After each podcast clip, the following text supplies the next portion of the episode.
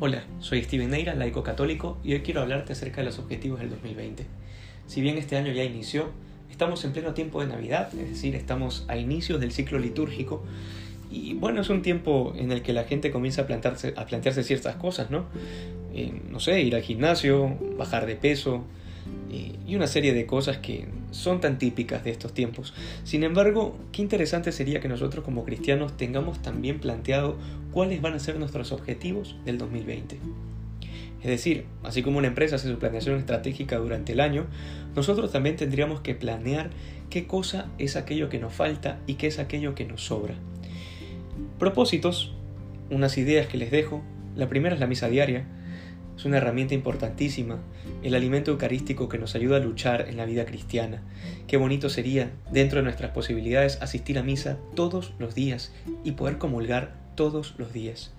Segundo, el rosario. Hay católicos que en su vida han rezado el rosario porque, o porque no saben cómo hacerlo o porque les da pereza. Hay gente que lo tiene como parte de, de, decoración dentro del auto o lo tienen en el cuello.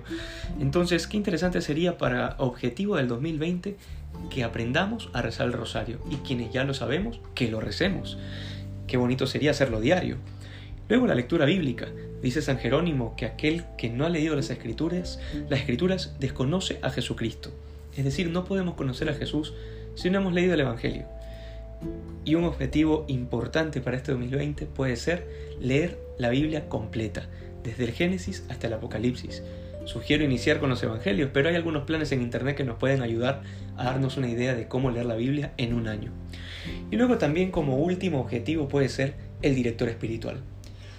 Todo católico que quiera tomarse en serio su vida cristiana busca un director espiritual. ¿Y qué es un director espiritual? Alguien que de preferencia es un sacerdote que nos va a acompañar en nuestro camino de vida cristiana y nos va a ayudar a tomar decisiones, no las va a tomar por nosotros, pero nos va a dar luces al momento de tomarlas, nos ayudará a ver cuáles son nuestros defectos y a luchar contra ellos y también nos dará todos los consejos que necesitemos para llegar a la santidad. Qué bonito sería que busquemos a este sacerdote con quien tengamos confianza y le propongamos un camino de dirección espiritual. Hoy en día tenemos un montón de recursos para poner mayor orden en nuestra vida cristiana. Ponernos una alarma para poder rezar el ángelus a las 12 o a las 6.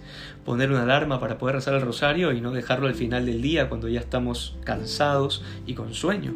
Poner una alarma para el momento de hacer la lectura bíblica.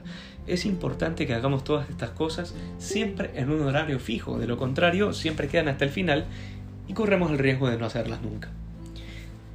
En este caso, yo realmente solo quería recordarte lo importante de que nos planteemos objetivos reales, medibles y concretos para poder alcanzar esa santidad tan anhelada que el Señor quiere de nosotros.